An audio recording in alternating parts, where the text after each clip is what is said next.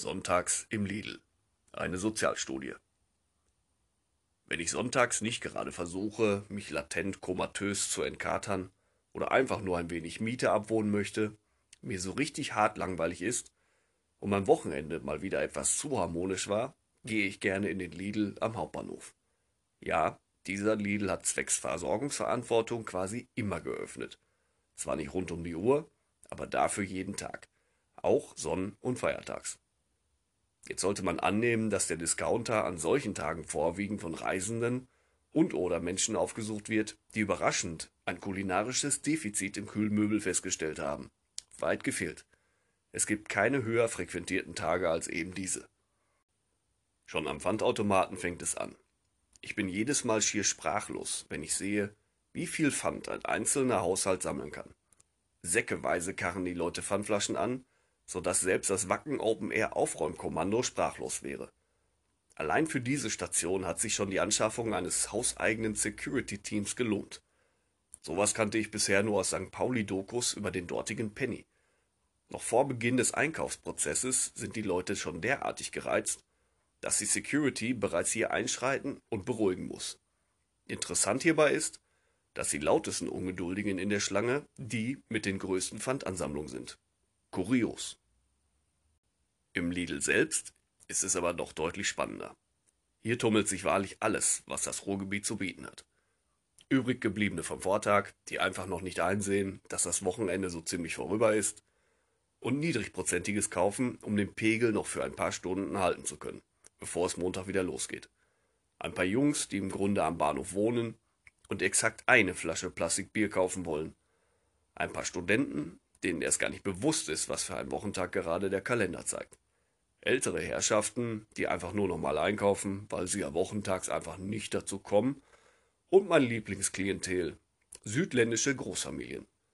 Letztere sind gleichzeitig so genial organisiert, aber auch zeitgleich vollkommen planlos. Herrlich. Da sämtliche Kassen zwar geöffnet, aber auch komplett überfüllt sind, sodass sich die Schlangen bis ans Ende des Marktes ziehen, stellt sich meistens ein Familienmitglied schon mal hinten an und der Rest der Familie wuselt, wohl wissend, dass es an Zeit nicht mangeln wird, seelenruhig durch die Gänge, um den eigentlichen Einkauf zu erledigen und den Einkaufswagen nach und nach bis zum Bersten zu füllen. Bis hierhin ist das großartig durchdacht. Allerdings sehe ich sie oftmals sehr fragend nach dem Bezahlvorgang ob des gigantischen Berges an Lebensmitteln. Die Frage in ihren Augen lautet, wie bekommen wir den ganzen Scheiß eigentlich nach Hause? Kurzerhand werden noch sehr devot acht bis zwölf Tüten nachgeordert, wie jede Woche. Ich stehe indes auch am Ende einer Schlange und schaue mir das Treiben an. Falls ihr mich mal suchen solltet, ich bin der tiefenentspannte Dödel mit einer Zitrone in der Hand inmitten vom vollbepackten Einkaufswagen. Während ich so beobachte, fällt mir immer wieder auf, dass gerade Frauen ihren Alkoholismus zu verschleiern versuchen. Gerne haben sie neben den Alkoholiker noch eine Grußkarte, einen Strauß Blumen oder eine Schachtel Pralinen in ihrem Korb. Später an der Kasse werden sie der Kassiererin auch noch vom Überraschungsbesuch respektive Überraschungseinladung erzählen, um ihren Einkauf zu rechtfertigen.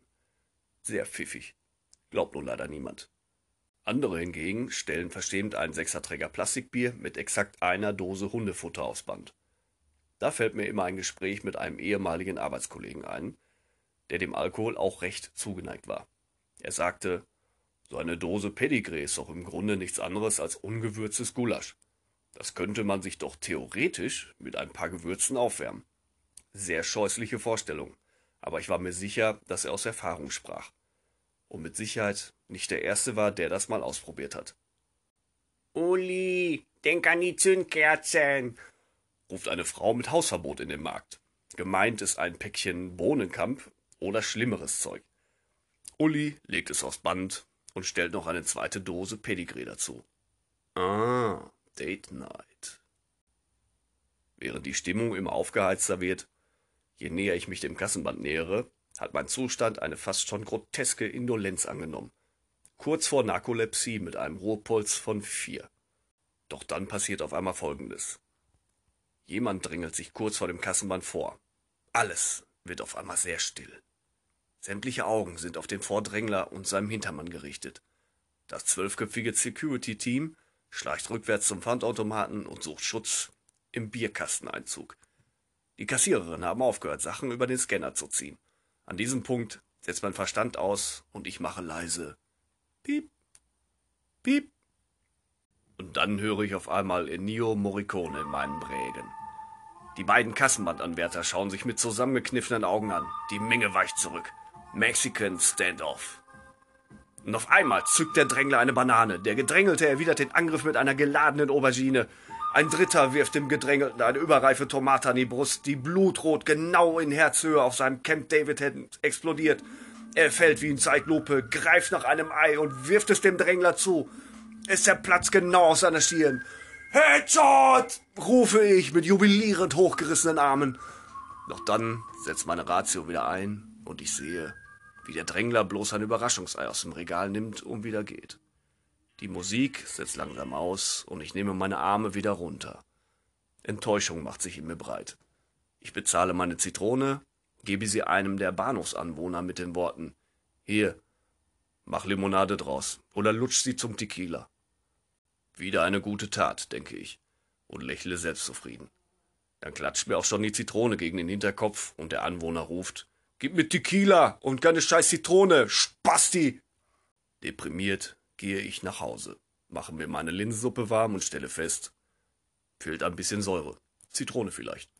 Naja, beim nächsten Mal. Bald ist Ostern, da haben wir zwei aufeinanderfolgende Feiertage.